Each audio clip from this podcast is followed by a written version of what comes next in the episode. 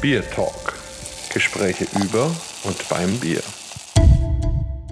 Hallo und herzlich willkommen zu einer neuen Folge unseres Podcasts Beer Talk. Wir sind immer noch in Neumünster auf der Bierköste und haben jetzt die Diskussionsrunde zum Thema Hobbybrauer hier.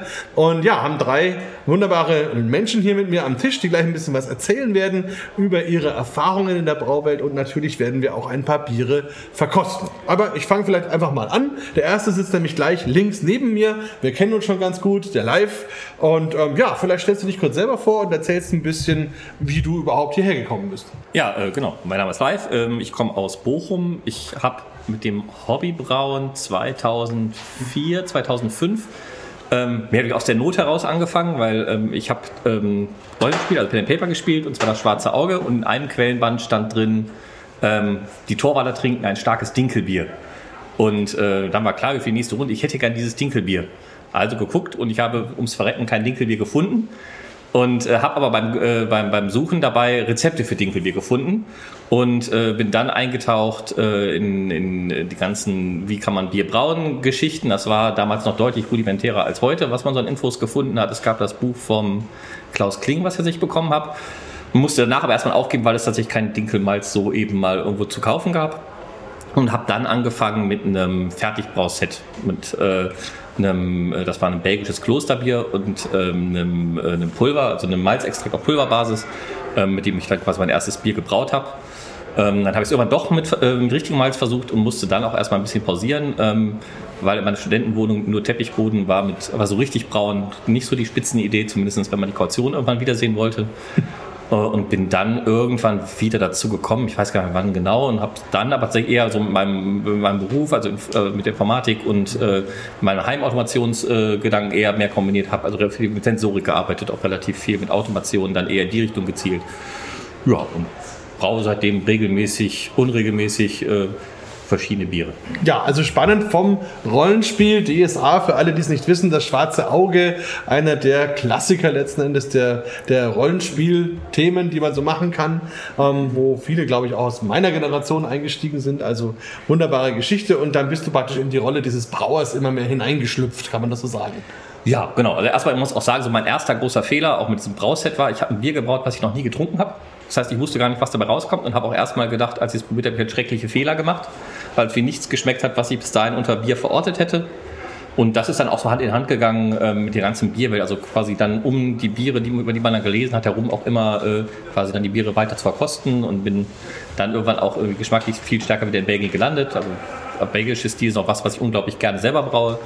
Ähm, aber das ist ja auch ein Tipp, den ich jedem Heimraum mitgeben kann. Man sollte das Bier schon getrunken haben, was man, an dem man sich versucht, um zumindest zu wissen zu können, in welche Richtung es denn dann geschmacklich gehen soll und nicht zu überrascht zu sein und auch Fehler irgendwie dann besser eingrenzen zu können. Nicht nur ein guter Tipp für Hobbybrauer, möchte ich sagen. Ich war vor kurzem erst in Amerika beim World Beer Cup und da haben einige Brauereien auch Biere eingereicht, wo ich mir auch gedacht habe, es wäre schön, wenn ihr einmal in das Ursprungsland gefahren wärt und mal verkostet hättet, was ihr da eigentlich braut. Aber so ist das eben manchmal. Beim Rollenspiel gibt es ja die Skills. Was würdest du sagen? Was hat so ein Brauer? Welche Skills braucht er? Welche sind da besonders wichtig? In welcher Relation? das hängt so ein bisschen davon ab, was man, was man möchte. Also ich kenne genug Heimbrauer, die eigentlich für die der Brauchvorgang, sage ich mal, dieses Meditative, irgendwie das, also eigentlich quasi das Ergebnis, das, was am Ende dabei rauskommt, gar nicht so wichtig ist wie der Prozess. Ähm, ansonsten für Leute, die reproduzierbar brauen wollen, brauchst du tatsächlich ein Stück weit Disziplin, das mitzuschreiben, das auch irgendwie zu messen und auch ähm, so ein bisschen Selbstdisziplin, nicht zu viel plötzlich zu variieren. Das ist so ein Punkt, den habe ich auch am Anfang ganz viel gemacht. Irgendwie von wegen, es hat irgendwas nicht funktioniert. Dann habe ich erstmal wie Hefe ausgetauscht, Malz ausgetauscht, Temperaturen variiert und so weiter und es kam irgendwas anderes dabei raus. Aber welche Stellschraube am Ende irgendwie dasjenige war, diejenige welche war, ist dann schwierig im Nachhinein rauszufinden. Das heißt, so ein bisschen also man muss Geduld haben und man muss auch sehr iterativ arbeiten, um sich da so ein bisschen vorzutasten. Und welcher Skill ist bei dir, hat sich am meisten verändert, praktisch von Level 0 bis Level 20, wo du jetzt vielleicht bist? Äh, das ist eine gute Frage. Ich glaube, dass sich aber die Methodik und, und dieses sehr kleinteilige variieren, also äh, die, die sehr klein, genau, also die Geduld, die sehr kleinteilig variieren, das hat sich am meisten gesteigert. ja, und dann hast du dich ja auch weiterentwickelt. Also, was wären dann so logische Schritte, wenn man mit dem Hobbybrauen anfängt? Was würdest du jemandem raten, der jetzt sagt, okay, ich, ich will jetzt auch damit anfangen, habe mir vielleicht schon so ein kleines Set gekauft oder so? Was wären so Möglichkeiten, zum Beispiel Kontakte zu knüpfen oder Erfahrungen zu sammeln? Was würdest du dem raten?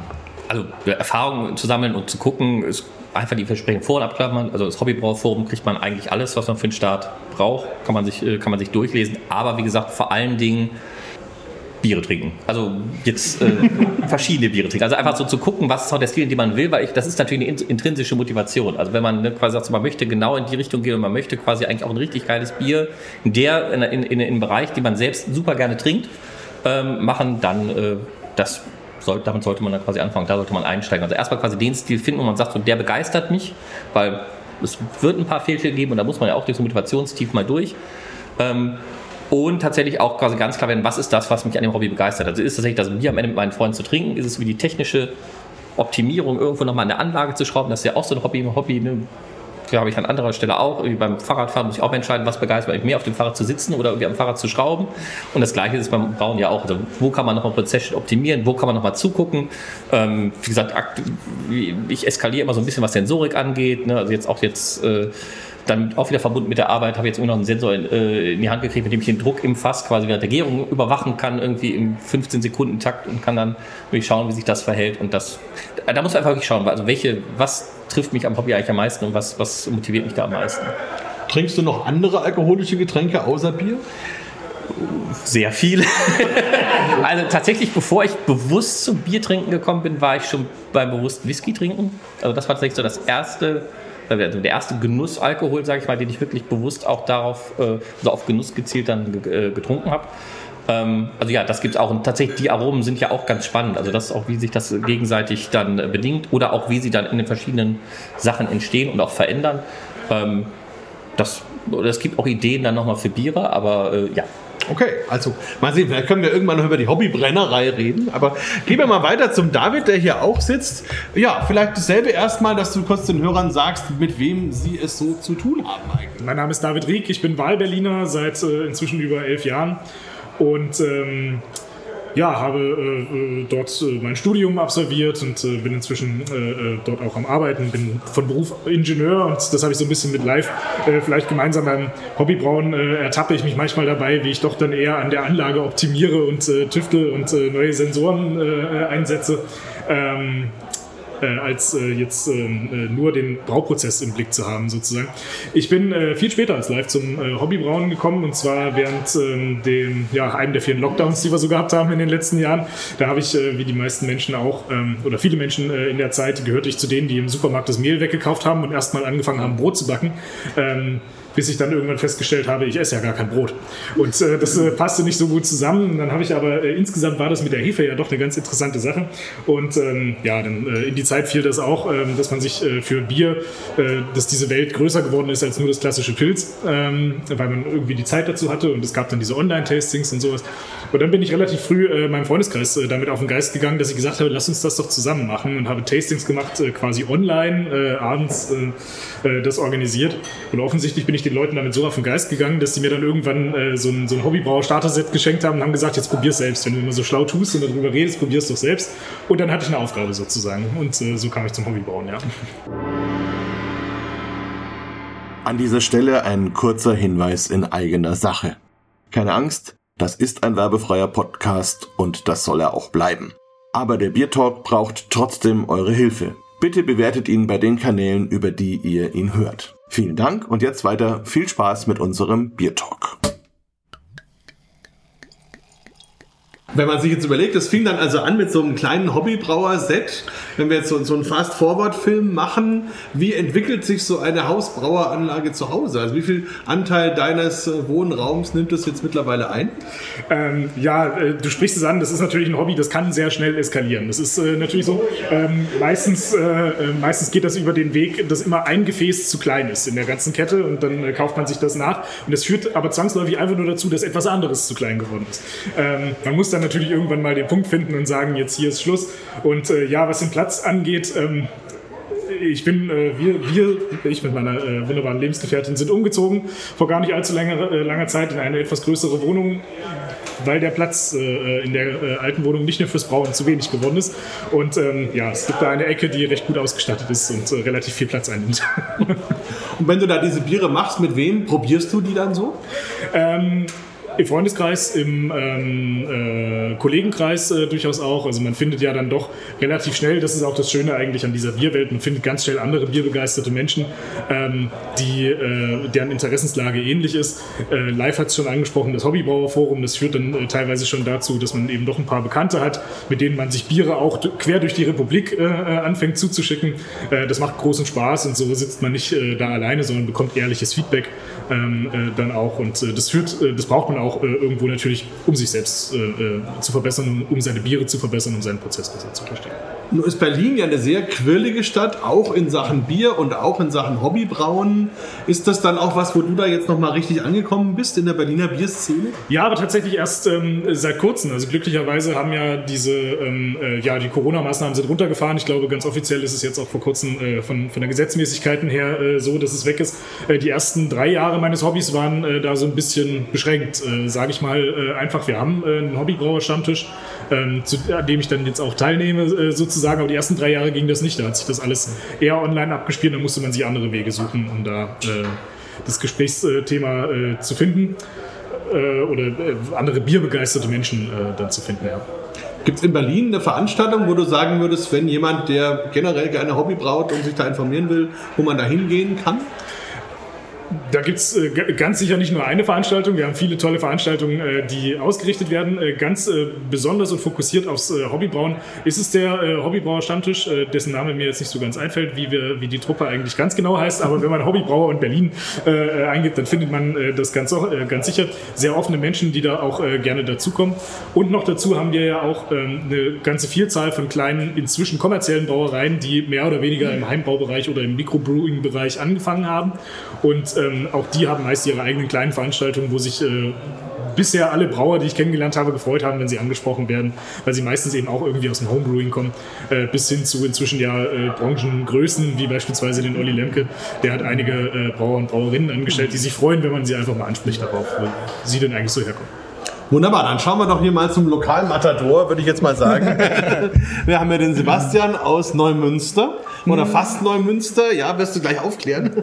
Aber zumindest hier aus dem, aus dem aus Kreis, der ist ja. hier, genau. Ähm, ja, stell dich doch auch gerne mal kurz vor. Wer bist du, wo kommst du her und warum überhaupt? Ja, moin. Ähm, ich bin Sebastian Riemichen. Ich komme hier aus der Gegend, genau zu sein Lentförden. Das ist so halber Weg zwischen hier und Hamburg eigentlich. Und zum Hobbybrauen gekommen. Also ich bin hier die, der Vertreter von unserem Stammtisch. Unser Stammtisch heißt nur Münster Braut. Wir sind so 17 und wir treffen uns regelmäßig hier meistens in der Witthofer Brauerei, wo einer unserer Stammtischbrüder jetzt auch Teilhaber ist. Da hat sich jetzt auch so, so eine gewisse Kollaboration entwickelt. Und ja, äh, wir, unter unserem Stand haben wir zurzeit auch 19 Biere, glaube ich, wow. die wir parallel ausschenken. Und zum Hobbybrauen gekommen bin ich so mittel. Also nicht so früh wie live, aber äh, früher als David. Ich habe das seit 2016 mache ich das. Das ist irgendwie in mehreren Stufen eigentlich gekommen. Ich hatte, ich habe mich schon immer für Bier interessiert. Also immer, wenn man irgendwo anders war, das regionale Bier probiert und immer mal auch damals in der Schule noch, wo man sich, wenn man sich mit seinen Kumpels in, im Park zum Saufen getroffen wurde, diskutiert, ist es das Oettinger Pilz oder das Oettinger Export besser? Und ähm, ich habe da auch immer, wo ich war, regional Biere getrunken, getestet. War auch mit meinen Eltern damals auch schon als Jugendlicher in Bamberg. Das war auch ein sehr einschneidendes Erlebnis. Sehr löblich. ja, ich glaube, wir waren im Rosenkern und haben U getrunken. Ja, kann passiert sein. ist, das, ist das der Keller? Also es gibt die wilde Rose. Das war das, genau. Genau, und es gab mal eine Zeit, wo es da auch U gab, dann war das. Ist schon lange, ist ja. schon länger her. Mhm. Und ähm, aus dem Interesse haben mir dann irgendwann meine damalige noch Freundin so ein Brauseminar geschenkt. Das war aber schon 2006, 5, 6, 7 irgendwie bei der Ricklinger Brauerei, die ist auch hier in der Nähe auf dem Land. So eine Landbrauerei und da war das aber, da ging es noch nicht so um selber brauen. Es war mehr so ein bierseliger Ausflug. Das war damals auch noch sehr günstig. Das hat irgendwie 50 Euro gekostet. Gab Frühstück mit der Abendessen und den ganzen Tag Bedienung vom Hahn frei. Das ist ein Deal. Das, das ist ein Deal. Und dann ist das aber, habe ich das nicht weiter verfolgt, das war lustig. Und dann äh, habe ich mich viel, ich habe immer äh, Heise gelesen, also CT-Zeitschrift und so. Und 2016 kam dann tatsächlich in dieser Computerzeitschrift die Nachricht, dass Brewdog, die ja auch hier sind, ihre Rezepte open sourcen. Die haben ja damals ihr, ihren ganzen Backkatalog und die Rezepte online gestellt.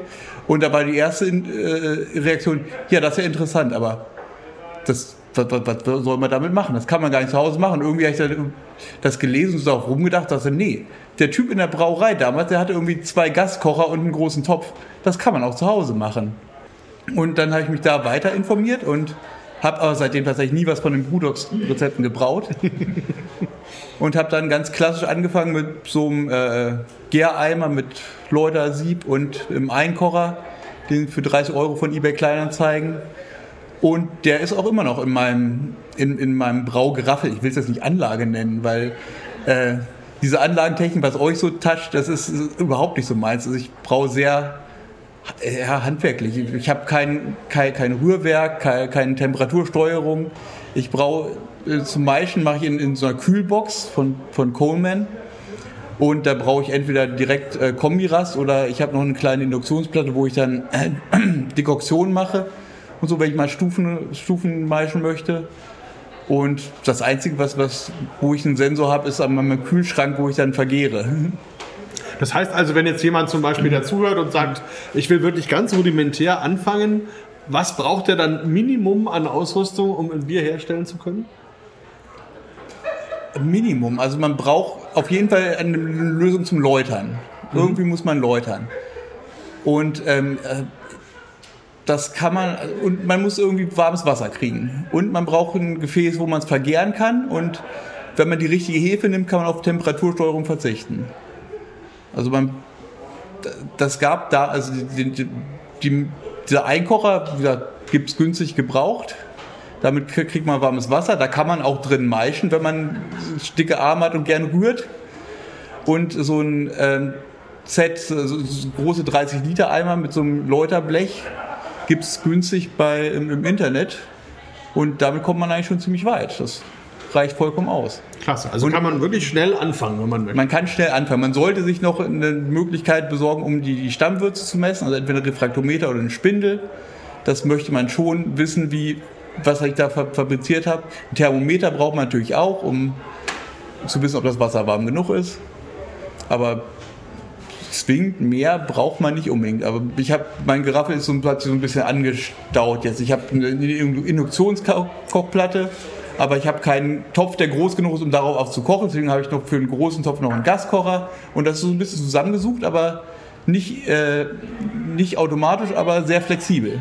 Ja, und irgendwie natürlich auch in der Evolution, die wir gerade schon gehört haben. Man hat verschiedene Gefäße, man versucht immer mal wieder ein bisschen was abzugraden, im, im Rahmen der Möglichkeiten sozusagen. Oder wie man will. Also ich ja. bin damit eigentlich zufrieden. Hm. Es gibt halt immer so verschiedene Bereiche. Leute haben halt so Hobbys im Hobby. Viele, viele mögen das gerne, um machen Stunden in Etiketten, andere automatisieren da, schreiben Programme, auch für Rezepterstellung gibt es da diverse.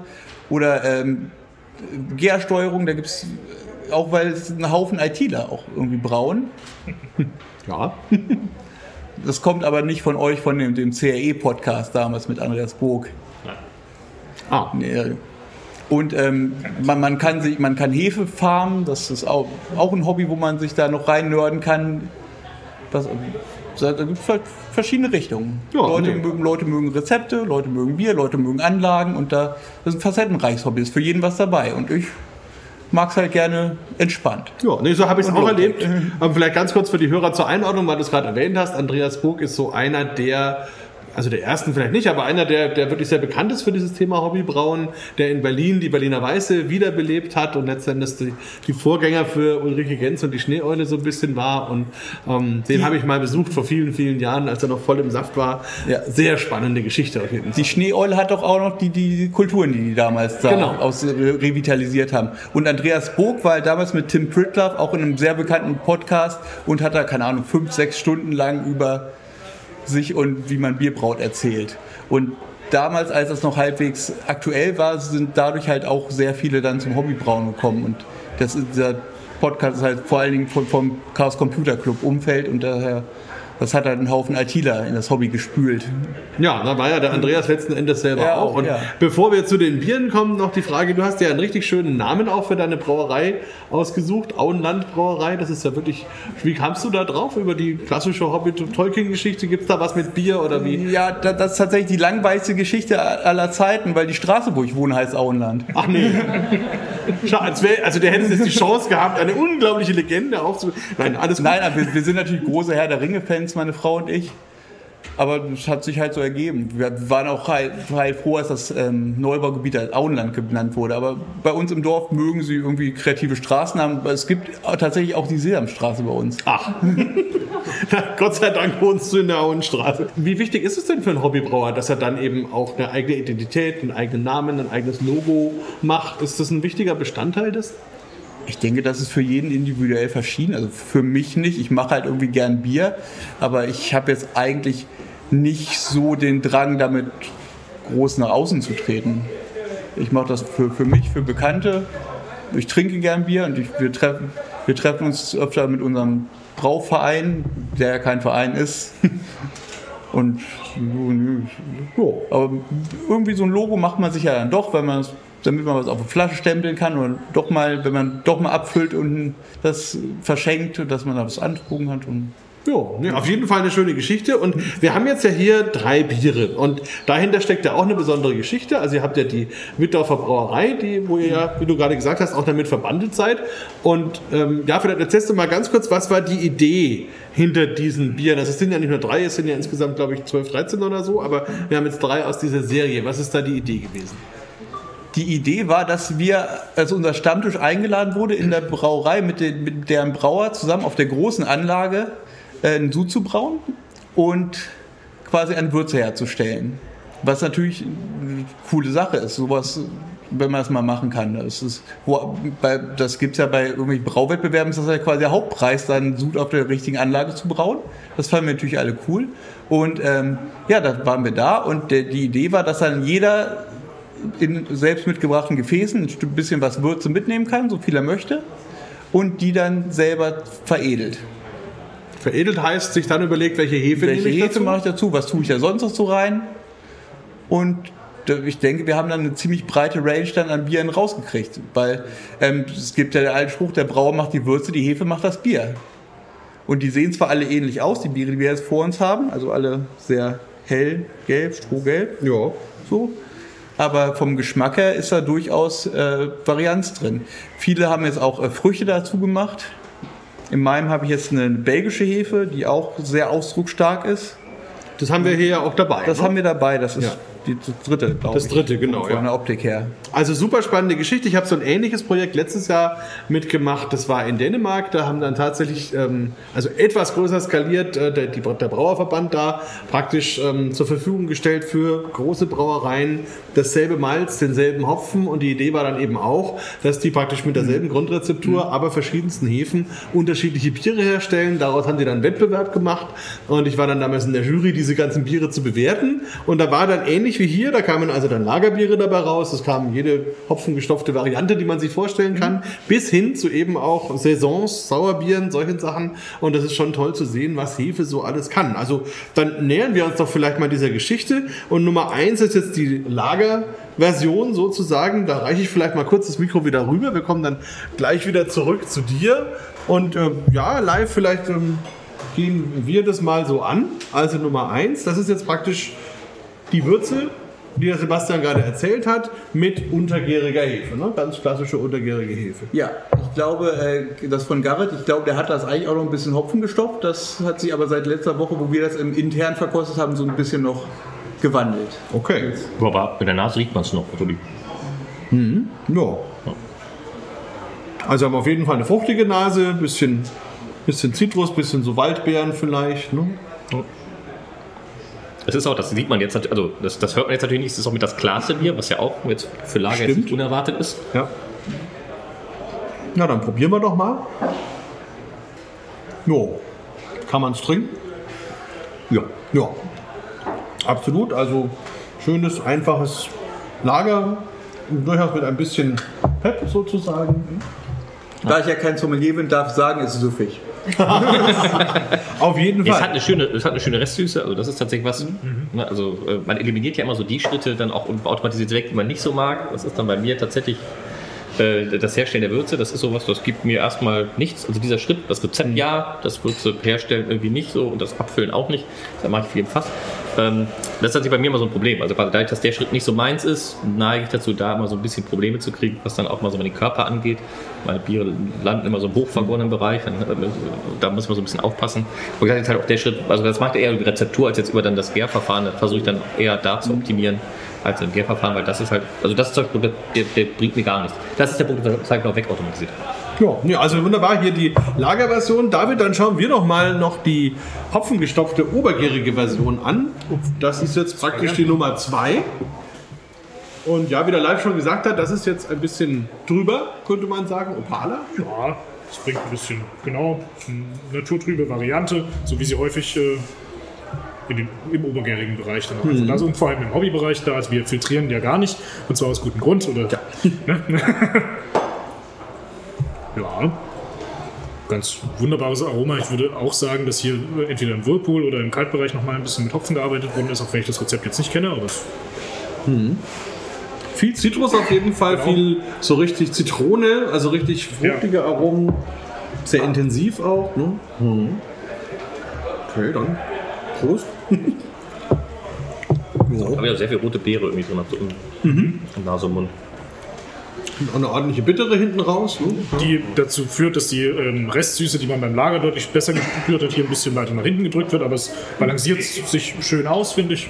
Ist ähm, die Süße trotzdem noch spürbar, aber es wird aufgefangen durch, den, ähm, durch die Bitterstoffe des Hopfens. Ja, ist Ja, man denkt nicht unbedingt, dass die Basis für dieses Bier bis auf die Hefe identisch ist. Ne? die Würze.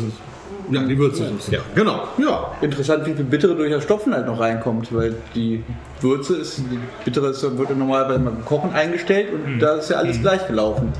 Rein durch das Hopfenstopfen hat das eine ordentlich Bittere gekriegt. Dann kommen wir natürlich, Sebastian, jetzt zu deinem Schätzchen sozusagen. Das ist jetzt von den dreien auf jeden Fall das, was die deutlichste Trübung aufweist. Ähm, ja, das ist jetzt ein Saison, ein belgischer Bierstil. Und ja, wie kamst du drauf, das zu machen? Das hat sich angeboten, ehrlich gesagt. Ich habe die Maßgabe bei dem Bier war, ich hatte keinen Platz in meinem normalen Gärtank. Da, ich habe nächste Woche Geburtstag, da habe ich ein Bier speziell für gebraut und deswegen brauchte ich jetzt irgendwas, was mit Raumtemperatur vergären kann. Und da bietet sich so eine belgische Hefe an. Die ähm, wird dadurch ausdrucksstark, aber das möchte man ja auch haben bei, bei diesen Belgiern. Und ich habe ja, mir wenig Arbeit damit. Bei Raumtemperatur vergoren, in einem Kanister, den ich mir extra für noch gekauft habe. Dann Nachgärung habe ich auch direkt im Fass gemacht, weil das normale Geraffel war belegt. Und ich finde, dafür, dass ich mir da wirklich sehr wenig Arbeit mitgemacht habe, finde ich schon gut. Ja, nee, auf jeden Fall. Also man erkennt auf jeden Fall den Bierstil sofort. Also in der Nase hat man gleich so dieses typische Spiel, so eine leichte bananige Note, auch ein bisschen Zitrus, bisschen Gewürzaromen. Das, was halt so eine Saison einfach ausmacht, eine sehr angenehme Note auch, also ein bisschen, auch wieder rote Beeren fast so ein bisschen, ne? Also, ja, Stachelbeere vielleicht, naja, also auf jeden Fall viel. Und eine hohe Rezenz, schöne Kohlensäure, wunderbar, hinten raus ein bisschen was Pfeffriges, also auch um, ein durchaus sehr gelungenes Bier und echt erstaunlich, wie unterschiedlich das wirklich funktioniert. Hat euch das selber überrascht? Habt ihr euch getroffen, die alle mal zusammen probiert? Ja, das haben wir letzte Woche gemacht, aber wir wollten eigentlich auch so, so einen internen Meister küren, wer jetzt da gewonnen hat, aber nachdem man 17 Biere getestet hat, ist die Abstimmung dann irgendwie ins Wasser gefallen. Also das ist schon mal ein sehr guter Einblick in das Thema Hobbybrauen. Ähm, vielen Dank an dieser Stelle.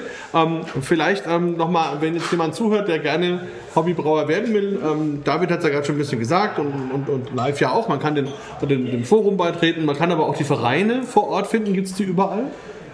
es gibt eigentlich in jeder größeren Stadt irgendwelche Brauseminare, dass man da, also hier in Neumünster macht das auch, machen das zwei aus unserem Verein in Zusammenarbeit mit der Brauerei.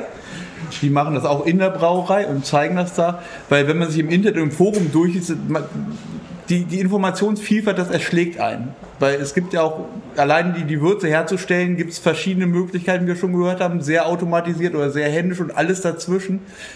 Und wenn man halt einmal irgendwie so einen Weg gezeigt hat, so kriegt man das hin mit einfachen Mitteln, das machen ja die meisten Braukurse auch, dann kann man, hat man einen Startpunkt, wo, wo man dann sich selber weiter informieren kann. Ich habe das damals halt nur im, In ich habe es halt einmal da bei diesem Kurs da gesehen, vor ewigen Jahren, aber wie man es dann selber macht, äh, habe ich mich im Internet informiert, das war ewige Zeit, wie nur lesen und der eine sagt so, der andere so und dann am Ende irgendwie sagen, ja, ich mache das jetzt auf diese Art. Hm.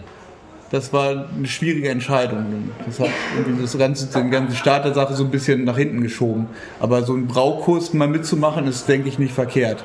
Und hier in Neumünster, wie gesagt, es gibt diesen Braukurs und wir treffen uns jetzt auch einmal im Monat und das wird auch da beworben. Also wenn da Leute ihren Braukurs machen, dann kriegen die Würze mit nach Hause und dann können die vier Wochen später dann zu unserem Stammtisch kommen und werden dann direkt freundlich aufgenommen und kriegen Feedback. Ja, also das kann man auf jeden Fall sagen. Und ich habe noch nicht mal gelesen, offiziell gibt es in Deutschland schon über 10.000 Hobbybrauer, die sich in Vereinen organisieren. Wahrscheinlich ist die Dunkelziffer noch wesentlich höher, wenn man von, von einer Dunkelziffer in diesem Bereich sprechen kann. Ähm, live vielleicht noch ganz kurz, was hast du für Projekte biermäßig jetzt noch dir für die Zukunft so überlegt? Was du unbedingt mal machen willst oder woran du bist? dem Flo Erdl auf Instagram zu, zu folgen, äh, triggert mich immer noch so ein bisschen in Richtung Fasslagerung und Sauerbiere mehr, rein, mehr reinzugehen. Ähm, das ist sowas, was ich mir das viel zu genau vorstellen könnte. Also ja, auch in Holz, aber dann jetzt nicht irgendwie Holzchips, sondern wirklich dann mit Fass und so weiter. Das wäre sowas, das würde ich mir nochmal vornehmen. Spannend. Also ist dann der nächste Raum zu Hause belegt, dann ja. aber mit Fässern auch gut. ähm, damit fällt auch an dich noch eine letzte Frage. Ähm, du hast ja schon erzählt, mit deiner Lebensgefährtin zusammen ist das manchmal eine Konkurrenzsituation zwischen Bier und Partnerschaft oder nicht? Ja. naja, Konkurrenzsituation würde ich jetzt noch nicht sagen. Also ich habe äh, auf jeden Fall das, ähm, das große Glück, äh, dass ich da sehr, sehr äh, viel freie Hand oder eigentlich völlig freie Hand ähm, äh, da äh, habe und äh, meine Partnerin freut sich sehr darüber, dass ich dieses Hobby ausübe, probiert auch gerne mit und ähm, ist da genauso begeistert. Und eigentlich ist es ganz oft sogar so, dass es bei uns in der Partnerschaft eher so ist, dass ich mit mir hadere, den nächsten Prozessschritt zu gehen oder irgendwas zu kaufen oder soll ich an dem Tag jetzt wirklich brauen oder mache ich was anderes? Und dann heißt es eigentlich von ihr immer, ach, mach doch einfach, ist doch, ist doch schön, es ist dein Hobby. Und ähm, geh dem doch einfach nach. Und deswegen muss ich äh, da sagen, da habe ich äh, absolut äh, Glück und ähm, äh, bin da auch, äh, nicht nur, weil sie gerade mit dem Raum sitzt, äh, tatsächlich so. Ähm, ich äh, äh, musste gerade schmunzeln, als der live gesagt hat, äh, dass er in die Sauerbier-Richtung geht. Ich habe ja erzählt, dass ich Wahlberliner bin. Und ähm, Vielleicht brauchen wir irgendwann eine weitere Wohnung irgendwo anders, weil ähm, mir liegt das äh, Thema äh, äh, Sauerbier genauso am Herzen und äh, natürlich vor allem die Berliner Weiße äh, äh, als, als Thema groß am Herzen und das ist ähm, so die Geschichte, die, auf die ich mich das als nächstes stürzen wollen würde und ähm, dann muss man ein bisschen gucken, dass das Equipment sauber bleibt, was die Wildhefen angeht. sonst schmeckt alles sauer, aber ich weiß da zum Beispiel auch von meiner Lebensgefährtin, es wäre gar nicht so schlimm, wenn alles sauer schmeckt. okay, das ist natürlich wichtig dass da eben auch alle an einem Strang ziehen. Und dann sind wir mal gespannt, wenn wir uns in einem Jahr wiedersehen, hier zur Bierküste Nummer 2, ähm, was sich bis dahin getan hat, sowohl bei dir, Sebastian, als auch bei euch beiden und hier in Neumünster. Und ja, dann erstmal euch noch einen wunderschönen weiteren Tag heute. Bier Talk, der Podcast rund ums Bier. Alle Folgen unter www.biertalk.de.